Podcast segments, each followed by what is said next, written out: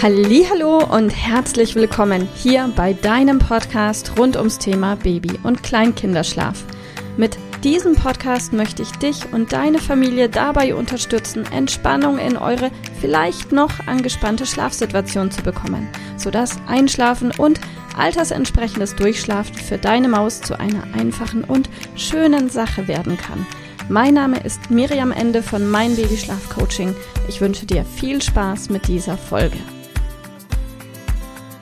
Hallo und herzlich willkommen. Ich möchte mit dir über Gitterstäbe sprechen und ich will es auch gar nicht kompliziert machen. Wir erfahren von einigen unserer Kunden, dass sie mit Gitterstäben hadern, dass Gitterstäbe ihnen das Gefühl gibt, sie würden ihre Kinder einengen, einschränken, ihnen wie ein Gefängnis bereiten durch diese Gitterstäbe. Und tatsächlich haben relativ viele Eltern die Assoziation Gefängnis mit den Gitterstäben, weil wir gelernt haben im Erwachsenwerden und auch in unserem Erwachsenenalter, dass es da draußen Gebäude gibt, in denen werden Menschen eingesperrt und die haben Gitterstäbe vorm Fenster, nennt sich Gefängnis. Und aus diesem Grund haben manche Eltern das Gefühl, eben sie würden ihrem Kind auch ein Gefängnis bereiten, wenn sie es denn in ein Bett mit Gitter Gitterstäben legen.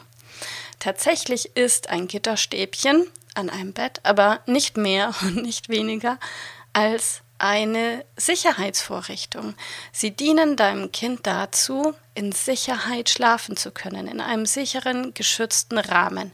Erst vielleicht in so einem Beistellbettchen am Elternbett und später in einem größeren Bett. 70 mal 1,20 ist, glaube ich, der Standard. Und die Empfehlung lautet meines Wissens nach, dass Kinder so circa bis zum dritten Geburtstag recht sicher fahren mit Gitterstäben. Ich selbst habe es bei meinem Sohn noch erlebt, dass er im Urlaub aus seinem Bett rausgefallen ist, als er vier Jahre alt war. Also dass Kinder einfach so schlafen können, dass sie nicht rauspurzeln aus einem Bett. Das kann dauern. Und das kann durchaus eben bis zum dritten, vierten, vielleicht sogar noch länger Geburtstag dauern. Insbesondere dann, wenn das Bett in einer fremden Umgebung ist. Und ich möchte dich an dieser Stelle ermutigen, diese Gitterstäbe eben als das zu sehen, was sie sind. Kein Gefängnis, sondern eine Sicherheitsvorrichtung. Und dein Kind hat keine negativen Assoziationen mit diesen Gitterstäben, denn dein Kind weiß nicht, was ein Gefängnis ist.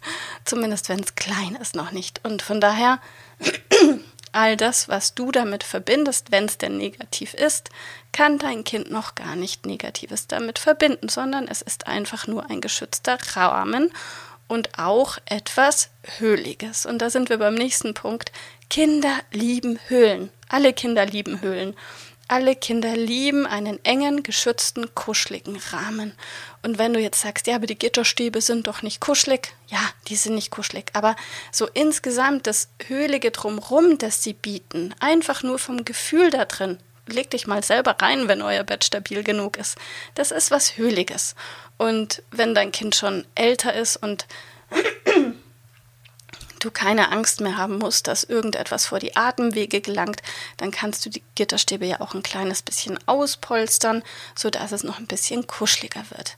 Aber ich kann dir wirklich sagen, Kinder lieben diesen geschützten Rahmen, nicht nur in puncto Sicherheit, da ist es mehr, ja, überhaupt für die Sicherheit wichtig, sondern einfach wegen dem kuschelig-höhligen. Und da tut es allen Kindern gut, eben diese Begrenzung zu erfahren. Ein Kind, wenn ein kleines Kind ein Bett bekommt mit zweimal zwei Metern, erfährt es nicht diese Geborgenheit, die es in einem kleinen Bettchen hat. Also, in diesem Sinne, vielleicht gelingt es dir, die Gitterstäbe neutral zu sehen und einfach nur als Sicherheitsfunktion. Wenn du dazu Fragen hast, komm gerne auf uns zu. Ansonsten wünsche ich dir alles Liebe und bis bald. Mach's gut. Tschüss. Liebe Mama, ich hoffe, dass dir diese Folge gefallen hat, dass sie ein Problem von dir gelöst hat, dass dir auch weiterhilft. Falls ja, freue ich mich, wenn du uns auch auf Facebook und Instagram besuchst. Dort teilen wir täglich wertvolle Tipps rund ums Thema Babyschlaf mit dir, die dir dabei helfen sollen, mehr Schlaf und vor allem auch mehr Lebensqualität für dich und deine ganze Familie zu bekommen.